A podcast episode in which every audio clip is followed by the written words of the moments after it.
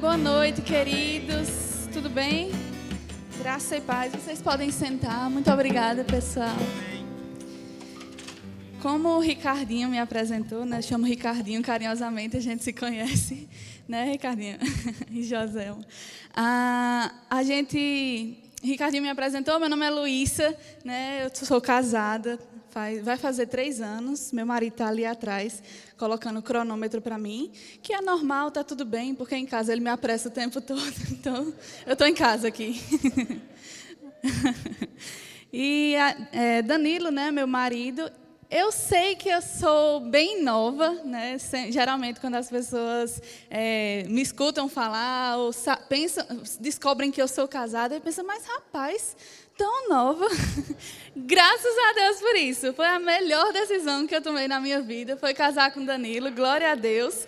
A gente está muito bem vai continuar assim. Amém? Amém. A gente vai conversar um pouco hoje né, sobre pequenas coisinhas que, pequenos pensamentos que podem atrapalhar a nossa caminhada cristã. E eu queria pedir para vocês ah, abrir em Efésios, no capítulo 6. Efésios 6. No, capítulo, no versículo 17. Ou no versículo, no versículo 10. Efésios 6, 10 eu vou ler na versão NVI e eu gosto de explicar, porque eu lembro que quando eu estava crescendo, né, eu cresci na igreja, né, desde criança sou, eu, vim, eu vinha para a igreja, nasci praticamente da igreja, mas eu lembro que crescendo eu tinha um pouco de dificuldade de entender porque as pessoas, as Bíblias tinham palavras diferentes. Né? Algumas, algumas Bíblias falavam de uma forma, outras de outra, falando a mesma coisa, mas com palavras diferentes. E aí, quando eu fui crescendo, eu fui entendendo né, que existem versões diferentes da Bíblia, pessoas diferentes traduziram a Bíblia. E aí a gente tem algumas versões diferentes, porque quem sabe que a Bíblia não foi escrita em português? Né? Ela não foi escrita em português. A gente tem partes da Bíblia em hebraico, partes da Bíblia em grego. Então, eu gosto de explicar às vezes, porque talvez você seja, você seja como eu fui, né? Que não sabia porque era diferente, mas é por isso, amém? Então, se você quiser acompanhar, porque no celular hoje em dia é muito fácil a gente acompanhar, né? As versões diferentes a gente tem no mesmo aplicativo. Então, a gente vai estar lendo na versão NVI, tá bom? Fala o seguinte. Finalmente, fortaleçam-se no Senhor e no seu, no seu forte poder. Vistam toda a armadura de Deus para poderem ficar firmes contra as ciladas do diabo. Pois a nossa luta não é contra pessoas, mas contra os poderes e autoridades, contra dominadores desse mundo de trevas, contra as forças espirituais do mal nas regiões celestiais. Aí a gente está no, capítulo, no versículo 13 e fala: por isso, vistam-se vistam toda a armadura de Deus para que possam resistir no dia mal e permanecer inabaláveis depois de terem feito tudo. Assim, mantenham-se firmes, cingindo-vos do cinto da verdade e vestindo da couraça da justiça, e tendo os pés calçados com a prontidão do evangelho. Além disso, use o escudo da fé, com o qual vocês poderão apagar todas as setas inflamadas do inimigo. Usem o capacete da salvação e a espada do espírito, que é a palavra de Deus. Aleluia! Aqui, gente, a gente está vendo Paulo escrevendo para nós e ele está usando alguns simbolismos da época dele. Ele está usando alguns, algumas partes da armadura de um soldado romano. Ele está aqui mostrando para a gente a importância de nós nos mantermos firmes naquilo que nós acreditamos. Amém? Se nós precisamos vestir uma armadura, significa que é algo importante que a gente precisa guardar. Né? Paulo está nos dizendo aqui que existe algo que nós precisamos guardar e proteger, com, como se fosse vestindo uma armadura. Se nós estamos vestindo a armadura, significa que a gente está em batalha. Amém? Mas sabe que a nossa batalha não é contra pessoas, nossos inimigos não são os nossos irmãos. Amém? Nosso inimigo não é o nosso vizinho, o seu inimigo não é a sua esposa ou o seu marido. O seu inimigo está nas regiões espirituais, é Satanás. E contra ele, nós vamos vestir essa armadura. nos capacitar de tudo que nós podemos, né, para vestir essa armadura. Mas eu quero voltar com vocês. Eu sei que quem já fez o rema aqui, com certeza estudou sobre essa armadura, estudou sobre cada parte da armadura. E se você não fez o rema, fica aqui a dica, faça o rema, amém? Para estudar. Mas a gente vai ler, eles vão colocar no telão aqui. A gente vai ler esse, esse versículo e você pode acompanhar aqui comigo. A gente vai tirar esses simbolismos da armadura. Tá? A gente vai só falar sobre o que, tá, o que a Paulo fala, que é a nossa armadura espiritual. As, os simbolismos é, naturais que Paulo usou da armadura romana, a gente não vai usar e vai usar só as espirituais. Vamos, vocês vão entender. Vamos ler. Portanto, por isso, vistam toda a armadura de Deus para que possam resistir no dia mal e permanecer inabaláveis depois de terem feito tudo isso. Assim, mantenham-se firme, olha só, com a verdade e a justiça. Fala comigo, a verdade e a justiça. Essas são nossas armaduras espirituais, amém, amados? Olha, com a prontidão do Evangelho da Paz. Diga, Evangelho da Paz. Além disso, usem a fé. A fé. Vocês podem repetir comigo? A fé com a qual vocês poderão apagar as setas inflamadas do maligno. Usem a salvação. Vocês podem repetir? A salvação e a palavra de Deus. Olha só, quando a gente lê aqui, a gente está vendo Paulo dizendo: vocês têm que usar esses valores aqui, vocês têm que usar o que está escrito aqui como proteção para vocês. Vocês têm que usar a verdade, a justiça, a fé, a pregação do evangelho da paz a salvação e a palavra de Deus. Mas ele fala sobre o que nós precisamos usar com isso contra, que é contra todas as certas, setas inflamadas do maligno. Olha só, o maligno ele lança setas inflamadas para nos atingir. E nós precisamos nos proteger. E é com essas, essas coisas que nós vamos nos proteger. Agora, deixa eu te dizer: quem aqui já está vivendo um dia, no dia a dia normal e de repente aparece um satanás do tamanho do mundo na sua frente e você se assusta né, e diz: Eu vou usar a minha salvação contra esse satanás. Não, não é assim.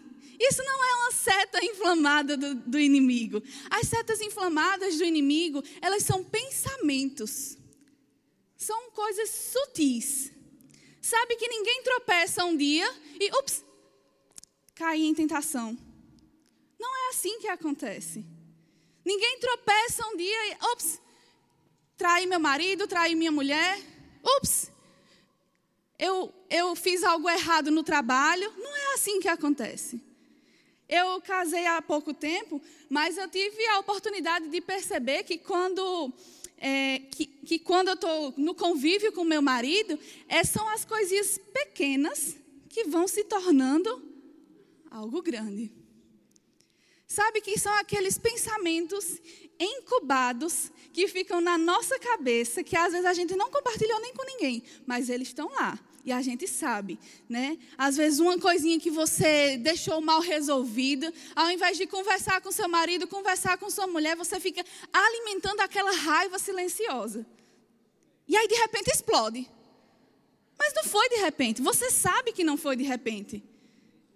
Isso estava lá dentro, estava incubado aqui dentro. Você, você sabia, ninguém mais sabia, mas você sabia. E sabe que o inimigo usa desses pensamentos que às vezes parecem besteira, que parecem pequenos, ele fica alimentando você com esses pensamentos. E se a gente não para para prestar atenção, a gente pode cair em tentação. Agora, é, engraçado falar sobre tentação, porque às vezes a gente fica, a gente escuta tanto a palavra tentação, né, aqui na igreja mesmo, que parece ser algo assim, tolo, comum. Mas deixa eu te dizer, Jesus, ele passou por tentação e a gente sabe disso lá em Lucas, não é verdade? A gente viu que Jesus passou por tentação. E a arma que o diabo usou contra Jesus ali em Lucas foi muito parecido com o que ele usou com Eva lá no jardim do Éden. Ele usou palavras. Né? Vamos lá ver em Gênesis, por favor. Se vocês puderem abrir em Gênesis, no capítulo 3, no versículo 1. A gente vai mexer um pouquinho com a Bíblia hoje. Está tudo bem com você? Amém. A gente precisa saber, gente, o que está escrito na palavra por nós mesmos. Amém? Saber o que a nossa Bíblia fala e saber a, o, o que é que nós seguimos, a quem é que nós seguimos. Nós precisamos entender o que está escrito na palavra. Amém? Olha, em Gênesis 3, no capítulo 1, fala o seguinte. A gente vai ler até o 6. Ora, a serpente era a mais astuta de todas as alimárias no campo que o Senhor Deus tinha feito. E esta disse à mulher: É assim que Deus disse: Não comereis de toda árvore do jardim? A serpente perguntou à mulher: Olha só, é uma pergunta inocente, não é não? É assim que Deus disse, ela está só confirmando. Foi, Deus disse assim, né? Aí no capítulo 2, a mulher comete o primeiro erro. Ela fala: E disse a mulher à serpente: Do fruto da árvore do jardim comeremos, mas do fruto da árvore que está no meio do jardim, disse Deus: Não comereis dele, nem nele tocareis, para que não morrerais, morrais. Olha só, a mulher primeiro deu ouvido à serpente e depois ela conversou com ela. Sabe que muitas vezes é isso que a gente está fazendo a gente um pensamento vem, parece que é um pensamento tranquilo, parece que é um pensamento nosso mesmo, né? É assim mesmo que se deve fazer. Foi um pensamento né, até parecia que a serpente estava querendo ajudar Eva. Porque se a gente continua aqui, ele fala no cap, versículo 4: Então a serpente disse à mulher: Certamente não morrerás. Ela está ajudando, incentivando Eva aqui: Ó, oh, é claro que tu não vai morrer, porque Deus sabe, ela continua, que no dia em que dele comerdes, se abrirão os vossos olhos e sereis como Deus, sabedores do bem e do mal. Ela estava ajudando Eva aqui. Ela estava dizendo: Olha, é claro que tu não vai morrer. Tu vai ficar mais esperta. Tu vai ficar mais inteligente, mais sabida. Tu vai ser como Deus. Não parece, se a gente olhar por esse ângulo, que ela estava tentando ajudar Eva? Gente, a gente tem que ter cuidado com alguns pensamentos que se levantam ao nosso redor, que podem parecer conselhos, mas na verdade são tropeços para a nossa vida. Podem estar parecendo que eles estão tentando nos ajudar, tentando nos incentivar e nos levantar, como a serpente fez com Eva aqui. A serpente falou para Eva: Você vai ser como Deus. Quem não queria ser como Deus? Esse foi o erro de Satanás, não foi? Ele invejou a Deus, ele, ele queria ser como Deus, e ele chega e fala para a mulher a mesma coisa. Você vai ser sabedora do bem e do mal. E aí ela deu ouvido, e no cap... versículo 6 fala: E vendo a mulher que aquela árvore era boa para se comer e agradável aos olhos, começou na mente, começou num pensamento, numa... realmente faz sentido. Ah, por que, por que eu não posso comer? Eu posso comer de todas as árvores, por que dessa não? Foram dando ouvidos ela foi dando ouvidos àquela sugestão e de repente ela estava olhando para a árvore de uma forma diferente. Ela nunca tinha olhado daquela forma para a árvore, mas agora ela parou e percebeu agora. Ó, e vendo que aquela árvore era boa para se comer. Ela percebeu agora. Era boa para se comer e agradável aos olhos, e árvore desejável para dar entendimento. Tomou o seu fruto e comeu, e deu também ao seu marido. E ele comeu. Então eles pecaram por causa de uma sugestão. Isso foi a mesma coisa que a serpente, que Satanás usou lá em Lucas 4. Se você quiser abrir, eu vou abrir aqui rapidinho. Não estava na programação não, mas eu vou abrir. Lucas 4, no 1, a gente vê que o Espírito leva Jesus ao, ao deserto e ele vai ser tentado por Satanás. E ele está sendo tentado por Satanás e olha só, antes de, antes de eu falar alguma coisa sobre isso, eu quero dizer uma coisa. Quem aqui já foi criança? Todo mundo? Todo mundo já foi criança? Agora imagina comigo, olha só. Tem uma festinha de aniversário acontecendo. Vai acontecer uma festinha de aniversário na sua casa. E é uma festa de criança. Ou seja, muito chocolate, brigadeiro, um bolo e docinhos por todos os lados. E aí sua mãe, ela está fazendo, ó, você é criança, lembra? Tem seis anos de idade aqui. Você tem seis anos de idade e a sua mãe está fazendo um brigadeiro na panela. E aí, aquele cheiro de brigadeiro está se espalhando pela casa. Né? Vocês conhecem cheiro de brigadeiro? Eu sei que tem gente que não gosta muito, mas eu não conheço muito bem como é que o funcionamento dessas pessoas que não gostam de brigadeiro. Não é?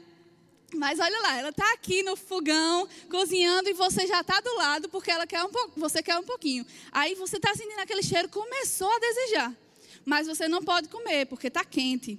Aí desliga o fogão e espera esfriar. Na hora que espera esfriar, aí sua mãe vai e chama você e diz assim: vem me ajudar a enrolar os brigadeiros. Mas não pode comer agora. Eita, que coisa que você está querendo. O cheiro está na casa, aí você esperou esfriar e aí vai ajudar a enrolar aquela tentação passando ali na sua mão e você não pode botar nem um pouquinho na boca. Não, é, não pode comer, que é para os convidados. Espera todo mundo chegar, senão não vai dar para todo mundo. Não é desse jeito? Se você é mãe, você já fez isso né? E você está esperando, e aí tá aquela vontade, mas você não vai comer porque tem que esperar. Mas aí quando chega, está tudo bonitinho, arrumadinho agora na mesa, e aí, quando chegam os convidados, os convidados não vão comer os brigadeiros logo. Eles vão conversar, vai vir pipoca, vai vir cachorro quente, caldo de galinha, com arroz, tá não? e o bendito brigadeiro tá lá na mesa e você não pode comer, porque sua mãe não deixa. Você passou o dia todinho tentando, eu vi um pai cutucando o filho ali. você passou o dia todinho desejando aquele brigadeiro, desejando comer alguma coisa, mas você não pode. Gente, isso é uma tentação. Tô, a gente está fazendo de forma de brincadeira aqui, mas tentação é algo que você quer, que você precisa naquele momento. É uma tentação para você. Vocês estão entendendo? É algo que é difícil resistir. É uma tentação. Mas é difícil resistir se você não souber como fazer isso. Amém? Então aqui, olha, é como esse brigadeiro de forma de brincadeira, mas aqui em Lucas 4 a gente vai ver Jesus sendo tentado pelo diabo. Ele foi tentado. Amém? E no Lucas 4, no versículo 3, fala assim: E disse-lhe o diabo: Se tu és filho de Deus, dize a esta pedra que se transforma em pão. Sabe, Jesus estava aqui 40 dias é, de jejum. E Jesus fala, lhe respondeu, dizendo: Escrito está que nem só de pão viverá o homem, mas de toda palavra de Deus. Olha só, Jesus respondeu a uma tentação, dizendo: Está escrito. Jesus não respondeu à tentação levantando as mãos e louvando ao Senhor. Jesus não respondeu é, à tentação expulsando o diabo de lá para trás de mim, Satanás. Não, ele respondeu à tentação dizendo: Está escrito. Todas essas coisas que eu falei, o louvor, a adoração, a, o expulsar demônios, todas essas coisas têm o seu lugar nós precisamos praticar isso, nós temos autoridade para isso, em nome de Jesus, concedido por Jesus né, na cruz. Nós temos autoridade. Mas sabe o que Jesus fala quando ele, é, ele está em frente a uma tentação? Está escrito. Jesus conhecia, Jesus sabia o que estava escrito. Ele era seguro daquilo que estava escrito. Ele não, ele não cedia à tentação por, por facilidade nenhuma. Ele sabia o que estava escrito, ele sabia o que ele precisava fazer. E aí, Satanás, claro, não, não desiste. Ele fala: E o diabo, levando-o a um alto monte, mostrou-lhe no momento, o, no momento do tempo, todos os reinos do mundo. E disse-lhe o diabo: Dar-te-ei a ti todo esse poder e a sua glória, porque a mim me foi entregue e dou a quem eu quiser. Lá no Éden, quando Eva, é, Adão e Eva pecaram, né, eles entregaram o domínio que Deus tinha dado a ele do mundo a Satanás. É tanto que a Bíblia chama Satanás como o Deus desse século, não é verdade? Ele é, o, ele é, o, Deus desse século porque o domínio foi dado a ele, foi entregue a ele. E aqui ele está dizendo isso, está jogando na cara de Jesus, dizendo aqui, ó, a mim me foi dado e eu dou a quem quiser. Ô, gente, o que é que Jesus veio fazer na terra? Se não foi conquistar a nossa autoridade novamente, se não foi conquistar a nossa salvação, não é verdade? Ele conquistou isso na cruz, ele conquistou isso para nós de forma correta, andando os passos corretos, da forma correta. Mas o diabo aqui está tá dizendo a ele que existe um, um atalho. Ele está dizendo: olha, foi dado para mim. E eu dou a quem eu quiser. Isso era uma tentação. Gente, não era uma tentação? E no 7, ele continua: Portanto, se tu me adorares, tudo será seu. E Jesus fala no 8: Respondendo, disse-lhe: Vai-te, Satanás, porque está escrito: Adorarás o Senhor teu Deus e só a Ele servirás. A nossa segurança, amados, a nossa segurança não está no que nós conhecemos no natural, está, no que no, está na, na palavra de Deus. A nossa segurança, a nossa armadura, que é a salvação, a fé, a, a, a, a pregação da palavra, tudo isso que a gente leu está na palavra. A pregação do evangelho está na palavra. Nós precisamos nos revestir com a palavra de Deus. Ela é a nossa armadura. É ela que nos dias maus vai nos fazer nos levantar. É ela que, quando a tentação chegar, vai fazer a gente ficar de pé e firmes. É a palavra.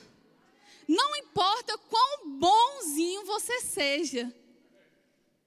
Não é por você, não é por causa de você, não é por causa da sua, do seu temperamento. É por causa da palavra. Amém? E muitas vezes a gente deixa esses pequenos pensamentos que vão ah, sendo construídos no nosso dia a dia, a gente deixa eles permanecerem muito tempo na nossa cabeça. Né? A gente deixa eles crescerem e criarem raízes, e aí, de repente, eu não quero mais nada a ver com isso. Ou de repente surgiu uma oportunidade, né? não sei nem se isso é uma oportunidade de misericórdia, mas surgiu uma oportunidade de fazer alguma coisa errada na empresa e ganhar mais dinheiro.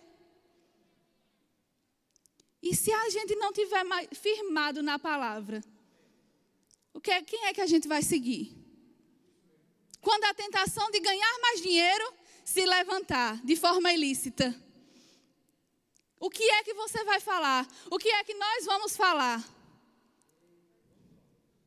Se não for está escrito, tem algo errado. Amém? Nós precisamos saber o que está escrito. Nós precisamos saber o que está escrito para nos blindar contra as artimanhas do diabo. Ele não vai chegar na nossa casa e ele não vai chegar na nossa vida e fazer o que ele quiser, porque nós somos da palavra, nós temos a palavra. Você tem a palavra no seu coração e você não vai deixar ele brincar com o seu casamento, com a sua família, na sua casa. Nós não vamos permitir. Quem rege a nossa vida, o que rege a nossa vida é a palavra de Deus. Amém? Nós precisamos saber o que está escrito na palavra de Deus. Mas, ó, acontece o quê? Quando a gente está vivendo a vida, eu sei que é muito fácil, é muito fácil, às vezes, falar sobre isso pregar sobre isso, porque é, é só falar. Mas e no dia a dia? Porque os pensamentos chegam. Não é? A sugestão chega. Mas e no dia a dia? O que é que a gente faz né? Quando esse pensamento surgir, quando eu identificar, quando eu perceber que existe algo errado, eu percebi um pensamento, o que é que eu vou fazer? Né? Porque não adianta a gente falar, falar, falar sobre, ah, tem que fazer isso, tem que fazer aquilo, mas e no dia a dia? Olha só, lá em Gálatas 5, tarefa de casa, a gente vai ler Gálatas 5, fala sobre as obras da carne. Se você está tendo algum pensamento que está concordando com o que está lá em obras da carne, você já percebeu, já identificou. Não é um pensamento bom, não é um pensamento que eu quero, não é um pensamento que eu quero permitir para a minha vida. Amém? E aí, a, o primeiro passo é identificar o pensamento. Esse pensamento está em linha com a palavra? Esse pensamento é, concorda com o que Deus fala na palavra dele? Se, tá, se ele faz parte das obras da carne, a gente já sabe. Identifiquei. Não é pecado. Você identificou um pensamento. Agora você tem que começar a trabalhar contra esse pensamento. Agora, deixa eu ler. Eu trouxe um livro aqui que é muito bom, é Dominando o Silêncio. Meu pai, ele indicou esse, esse livro aqui muitas vezes, é do é, reverendo Doug Jones. Ele indicou esse, esse, livro muitas vezes e eu nunca dei muito bola, sabe? Quando eu li, eu fiquei, meu Deus, por que eu não li antes? É maravilhoso. É, e eu quero ler um, um trecho aqui, aqui do livro, né? E ele fala o seguinte: a fonte de combustível dos pensamentos é a atenção. Olha só. Quanto mais atenção a gente dá a um pensamento, mais forte ele vai ficar. Não é verdade? Você já parou para pensar sobre isso? Quando a gente está, por exemplo, com a conta para pagar, quanto mais a gente pensa sobre isso, mais aperreado a gente fica. Ou quando a gente está com alguma situação. Pronto. É, eu lembro de uma, de uma situação com minha irmã. Letícia, eu era adolescente, eu já trabalhava e dirigia, né? Eu acho que tinha 18, 19 anos. E é, aconteceu alguma coisa, eu não lembro hoje, graças a Deus, o que foi, mas eu lembro que eu fiquei muito chateada com ela. E olha, eu fui para o trabalho naquele dia, e eu passei o dia inteiro no trabalho pensando, só eu que tenho esse tipo de pensamento. É, eu passei o dia inteiro pensando em como, quando eu voltasse para casa, quais eram as palavras que eu ia usar para machucar ela da forma como eu estava machucada. E eu passava, eu ficava pensando, passando um filme na minha cabeça, porque eu planejei como é que eu ia falar com ela, né? E aí eu pensava, eu vou falar isso, isso, isso, e ela vai rebater, desse jeito aqui. E aí eu vou rebater, porque eu já sei que ela vai falar isso. Eu maquinando na cabeça o que é que eu ia falar, né? Isso foi crescendo em mim de uma forma, foi criando uma raiva, uma chateação, que hoje, gente, eu olho para trás eu não sei nem o que era. Não sei. Naquele momento eu estava tão chateada. E aí eu lembro que eu estava indo para casa, de, no carro, né? E eu pensando, né? Estou chegando, a, a, conversa vai acontecer. Aí eu lembro que eu cheguei em casa, eu, eu cheguei em casa não, estava no caminho. Liguei o som, meu celular, no meu celular estava né, tocando louvor. E aí eu comecei a orar em línguas. O Espírito Santo me incomodando, comecei a orar em línguas. E aí, durante o trajeto que eu estava fazendo, indo para casa, na metade do caminho, e chegando em casa, o Espírito Santo foi conversando comigo, dizendo: Vai adiantar de quê? Gente, eu não estava querendo resolver a situação naquela conversa, eu estava querendo somente brigar, né? discutir. E para mostrar que eu sabia que eu estava certa. E será que isso já aconteceu com alguém? Misericórdia. Né? Numa discussão, alguém querendo mostrar que está certo. né? E aí eu pensando, cara, isso não vai resolver nada, não vai adiantar de nada. Desliguei, cheguei em casa. Quando cheguei em casa, ela estava sentada na sala. Boa noite. Passei para o meu quarto, fui orar mais um pouquinho. E isso me, passou de mim assim de uma forma que eu disse para vocês, nem sei mais o que é. Graças a Deus por isso. No momento de, de chateação, de raiva, ora em línguas, ora no Espírito. Amém? Começa a conversar com o Espírito Santo. Uma coisa eu acho muito interessante que Rick Renner falou uma vez. Ele disse assim: se você tá, tem mágoa em relação a alguém, vai diante do Senhor e ora por essa pessoa, mas não ora falando assim, ah, Senhor, ele me magoou dessa forma e dessa forma. Não, ora falando coisas boas sobre ela. É muito difícil você continuar chateado com alguém ou magoado com alguém quando você está falando coisas boas sobre ela. Não é verdade? Então, ora ao Senhor dizendo, ela é tão bom, porque eu já vi ele sendo generoso com fulano. Eu já vi isso, ele já, ele, como, a forma como ele fala com, com o pessoal que tá, quando está passando é tão. Ora, ora sobre coisas boas que você já viu sobre essa pessoa, amém? Porque vai ser muito difícil você ficar chateado com ela. Então, assim, eu dei esse exemplo de Letícia falando: existem coisinhas pequenas que a gente vai fomentando na nossa mente, que às vezes nem são tão grande coisa. E você olha para trás depois e fica: por que eu reagi assim?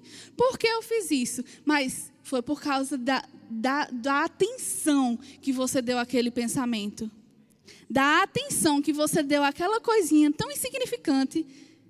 Né? Você deu tanta atenção àquilo que cresceu. Amém? Então, se você quer, primeiro passo, se você quer se livrar de um pensamento, percebeu, identificou um pensamento errado, identificou que era uma obra da carne o que você estava pensando ou sentindo, come, começa a parar de dar atenção àquilo. Amém? Porque tudo que a gente não alimenta vai morrendo. Amém? Aí ele continua aqui falando, deixa eu abrir novamente. Pessoal, comprei esse livro, é muito bom. O tempo de vida de um pensamento é determinado pela quantidade de atenção que ele recebe, e a força de um pensamento aumenta ou diminui dependendo da quantidade de atenção desse pensamento. Isso a gente falou agora. E ele fala aqui, ó, para você, ele ensinando sobre como você se blindar, né? Aí ele fala, é engraçado, ele fala o seguinte: é, geralmente um pensamento ele nunca vem uma, um pensamento do diabo, ele nunca vem sozinho. Ele vem com outros amigos, né? acompanhado com fofoca, com. Não é verdade? Aí ele sempre traz os amigos dele. E aí ele está ensinando aqui, ó. Ele fala: use a sua voz. Quanto mais textos bíblicos você coletar, mais amigos você está reunindo, reunindo para o seu lado. Amém? Você, se, seu, se, os pensamentos, se o diabo traz todos esses amigos com ele, a gente vai se blindar com os nossos amigos, que é a palavra de Deus. Amém? Então, se você tem problemas, tem dificuldade em alguma área, comece a ver na palavra o que é que a palavra fala sobre isso. E escreve isso para você, comece a declarar isso para a sua vida. Amém? E eu sei que algumas vezes é, a gente está a gente tá, é, vivendo e a, a gente faz tudo certo, pastor. A gente escuta aqui no, no no culto da família, o que a gente tem que fazer e a gente faz tudo certo. Começa a declarar a palavra, orar. Eu já oro todo dia, duas semanas, pastor. Não tem nada acontecendo diferente na minha vida. Né? Começa a, a, a fazer tudo certo e parece que nada está acontecendo. Mas sabe, às vezes a gente está fechando a porta de trás da casa, a gente tranca para o ladrão não entrar. De noite a gente fecha as janelas, a gente fecha o beco da lateral, né? A, a, a grade da lateral, a gente fecha o portão de fora, né? E aí vai, fecha a porta da casa e esquece de trancar a da frente. Adiantou alguma coisa? Não adiantou. A porta, tudo está tudo trancado. Mas a porta da frente está aberta. A gente esqueceu de trancar. Sabe, algumas vezes a gente está fazendo tudo certo. Declaração, oração, está lendo a palavra, mas a gente esquece de trancar a porta principal, que é, são os nossos pensamentos a porta principal. às vezes você pode pensar, meu Deus, aquele irmão que vinha para o culto, que era tão afogueado, que cantava e adorava ao Senhor de uma forma tão, era tão bonito de assistir, de repente, cadê esse irmão? Né? Sumiu. Sabe, às vezes a gente está fechando as portas para o inimigo, todas direitinho, trancando direitinho, mas a porta principal, que é o nosso pensamento, a gente deixa aberta. E sabe como a gente consegue perceber se a nossa porta está aberta? Através da forma como a gente fala, do que a gente fala. Se, amados, você está. Se você está conversando com alguém e só sai murmuração da sua boca, isso é um sinal. Se você está com su, sua esposa, seu marido em casa e você não consegue fazer um elogio, não consegue é, tratar bem, e aí você começa a criar desculpas na sua cabeça, né? Porque geralmente a gente, a gente tende a fazer isso, a gente, quando a gente está tratando mal alguém, a gente começa a criar desculpas do porquê eu estou tratando mal ela. Eu estou tratando essa pessoa mal por causa disso e disso e disso. Mas sabe que não justifica o seu tratamento com aquela pessoa? Quando a gente quer fazer alguma coisa ruim, é muito fácil a gente arrumar desculpas, mas é muito difícil a gente perdoar alguém que está fazendo alguma coisa contra a gente. Não é? Então, quando as, as suas ações, aquilo que sai da sua boca, né, é, elas são um termômetro para você saber aonde você, os seus pensamentos estão colocados, a sua, aonde a sua atenção está. Se você não está, você está é, cansado, chateado o tempo todo em casa, os seus filhos lhe irritam o tempo todo, você ninguém entende porque eu trabalho o dia todo e fico cansado e quero chegar em casa em paz. E, e reclama sempre, né, sempre falando sobre, sobre tudo que vai ruim, que está mal, mas sabe, algumas vezes a gente começa a reclamar das bênçãos que a gente tem. Sabe? Sua família é uma bênção. Você sempre desejou ter uma família a sua vida toda. Seu sonho era ter uma família. E quando você tem uma família que é uma bênção do Senhor, aí começa a reclamar. Não reclama das bênçãos que você tem. começa a mudar o seu ponto de vista, começa a mudar o ponto de vista que você tem sobre a sua família, sobre a bênção que Deus deu. Eu sempre quis ter um carro, trabalhei, trabalhei, trabalhei, consegui um carro e agora ele já está velho demais esse carro, precisa trocar o pneu que está careca, tem que botar gasolina. Não, precisa gasolina. Precisa fazer revisão de novo. Para que revisão de novo, meu amigo? E o preço do IPVA? Não é? A gente deseja, trabalha, se esforça para ter alguma coisa e quando essa bênção chega no nosso, nas nossas mãos, a gente começa a reclamar. Não reclama das bênçãos que Deus te deu. Não reclama das bênçãos que Deus te deu através do seu trabalho, que foram coisas até que você chegou a orar, a desejar um dia. Né? Diante do Senhor, você foi diante do Senhor, Pai, eu tenho isso no meu coração, eu desejo isso. E Deus te deu, porque você é um filho, é um filho dele, e aí de repente não serve mais. Tem um melhor. Quero um melhor. Não é? Mas a reclamação não é a, a ponte para receber algo melhor de Deus. Amém? A gente já sabe que não é dessa forma. Então, olhe para a sua família e abençoe a sua família. Você está cansado, eu sei, do, do trabalho, do dia. Mas obrigado, Senhor, porque eu tenho uma família tão abençoada. Eu lembro do dia que eu vi meu filho nascer, eu estava tão feliz naquele dia. Né? É, é, você, mãe, é, eu lembro do dia que, da, das nove meses de gestação, que eu gerei essa criança que eu amava tanto ela e não via o, o dia de ver o rosto do meu filho. Eu sei que eu estou cansada, eu sei que é um esforço, tem que cuidar da casa, tem que cuidar do menino, e é tanta roupa para lavar, porque menino suja roupa. Mas lembra daquilo que, que te traz esperança mesmo. Lembra daquilo que você desejava tanto e hoje você tem. É uma bênção. Seus filhos são uma bênção. Seu casamento é uma bênção. Seu marido é uma bênção. Sua esposa é uma bênção. Amém? Não fica just, se justificando, não fica justificando a sua forma de agir nas outras pessoas. Amém? E tem também outra coisa. Não, não, não cobre da outra pessoa uma reação que você acha que deveria ser a certa. Né?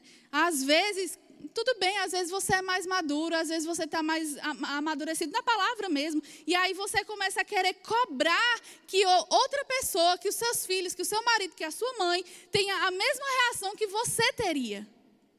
E aí começa a criar uma situação dentro da sua família, dentro dessa. Porque você cobra de alguém um nível de maturidade que ela não tem ainda. Nós precisamos sim aconselhar, nós precisamos sim tentar ajudar da melhor forma, dizendo, ensinando, mostrando na palavra: olha, está aqui, na palavra, dessa forma.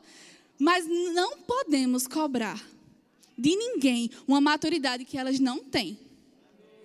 Amém? Se você tem maturidade para reagir da forma correta, se você tem maturidade, graças a Deus, ensina com o seu exemplo, ensina na palavra. Eu aprendi, eu faço assim por causa disso. É aqui, é, a, é daqui que eu tiro a, a, meu, o meu estilo de vida.